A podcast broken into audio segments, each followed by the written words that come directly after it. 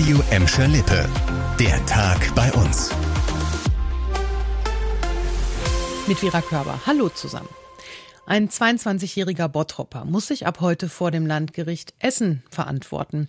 Er soll bei mehreren Spielhallen und Tankstellenüberfällen mitgeholfen haben.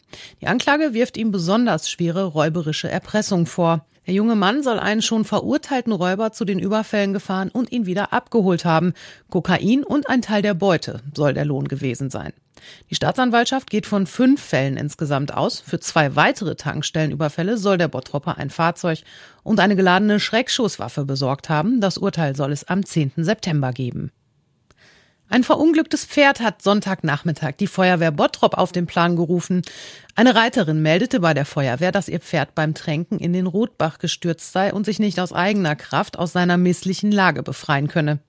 Da die Anruferin ihren genauen Standort nicht benennen konnte, musste die Feuerwehr das Handy der Frau orten. Laut Feuerwehr sei der Bach mit Fahrzeugen nicht erreichbar gewesen. Die Rettungsaktion habe sich entsprechend schwierig gestaltet. Insgesamt waren 33 Kräfte der Feuerwehr beteiligt, um dem Pferd wieder aufzuhelfen. Außerdem kam ein Tierarzt hinzu, der das Tier im Anschluss untersuchte. Vertrag verlängert, auf Geld verzichtet. Ralf Fährmann und Schalke bleiben bis mindestens 2025 zusammen. Der Torhüter hatte eigentlich noch einen Vertrag bis 2023, der jetzt aber angepasst wurde. Das Gehalt und die Prämien, die Fährmann in den kommenden beiden Jahren zugestanden hätten, werden jetzt über vier Jahre in ähnlicher Höhe verteilt. Schalke spricht deswegen von einer Neustrukturierung des Vertrags. Sportdirektor Ruven Schröder dankt in der offiziellen Mitteilung des Vereins dem Torhüter ausdrücklich für sein Entgegenkommen. Fährmann ist in dieser Saison die Nummer eins auf Schalke und soll die Mannschaft zurück in die erste Liga führen. Entertainer Florian Silbereisen feiert seine ARD-Schlagershow am kommenden Samstag in Gelsenkirchen. Und zwar mit Publikum und prominenten Gästen.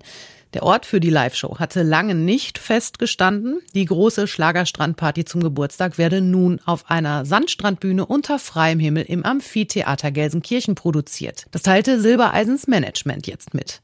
Noch bis zum vergangenen Wochenende seien Shows an fünf verschiedenen Orten geplant worden, um kurzfristig entscheiden zu können, wo die Sendung unter den aktuellen Bedingungen am besten realisiert werden kann.